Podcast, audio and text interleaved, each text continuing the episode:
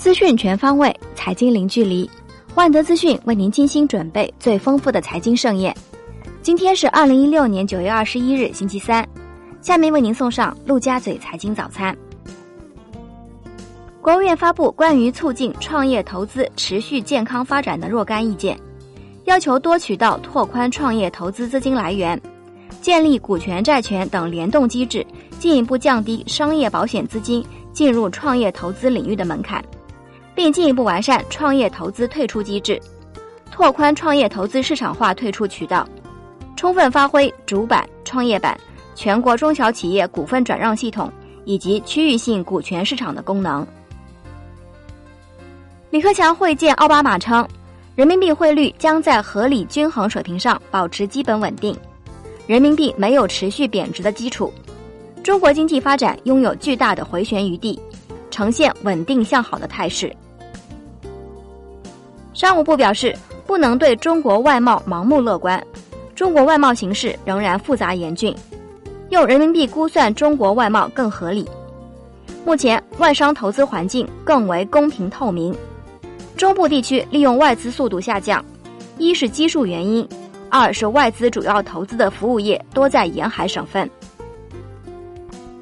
央行公开市场周二净投放一千四百亿元。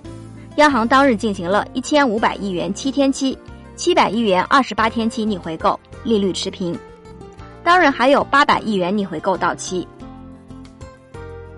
央行财政部周二进行六百亿元三个月国库现金定存招标，中标利率为百分之二点五五，上次为百分之二点七五。上海银行间同业拆借利率持续上涨，隔夜品种报百分之二点一五九零。涨零点五个基点，连涨十一天；七天品种涨零点三个基点，报百分之二点四零零零；三个月品种涨零点三个基点，报百分之二点七九九零。华创证券评论称，资金面的紧张是价的紧张，而非量的稀缺，结构性紧张也难以带动货币政策进一步放松。广州日报报道，网传深圳即将在全国率先试点开征遗产税，一千万元以上适用税率为百分之五十。深圳官方对此回应称，网络传言不靠谱。沪指振幅百分之零点三九，创十四年新低；上证综指跌百分之零点一，报三千零二十三点；深圳成指跌百分之零点一二，报一万零五百四十四点五三点。创业板指跌百分之零点三一，报两千一百五十八点四三点，两市成交三千五百五十八亿元，略高于上日的三千四百五十三亿元。沪股通净流出六点六亿元，连续第五日净流出。中证登数据显示，上周三个交易日，沪深两市新增投资者数量为三十一点六六万人，环比下降百分之三十点一六，连续三周下降。当周参与交易 A 股的投资者数量为一千三百二十六点二九万人，占已开立 A 股账户投资者数量的百分之十八点七，环比有所回升。港交所行政总裁李小加表示，深港通系统将于十月底投入测试，待十一月初完成测试后公布正式启动日期。外媒报道。八月，证金公司 A 股托管总额降至四千五百四十二点五亿元人民币，降至六个月低点，占全市场托管总额比重从百分之一点九降至百分之一点七。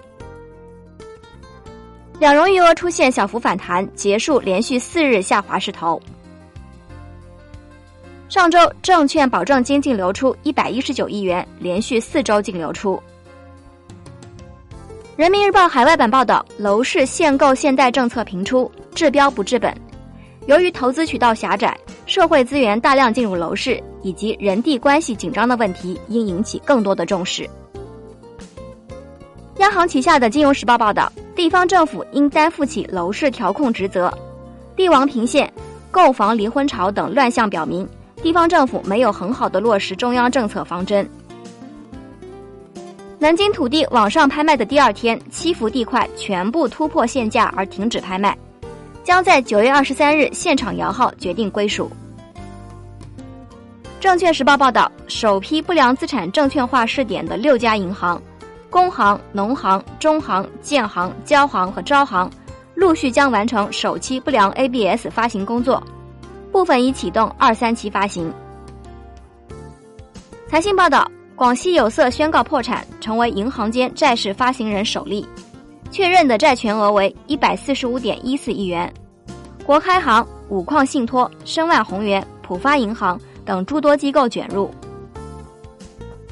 上证报报道，国内首单不良个人住房抵押贷款资产支持证券即将面世。人民币对美元即期涨五个基点，收报六点六七幺幺。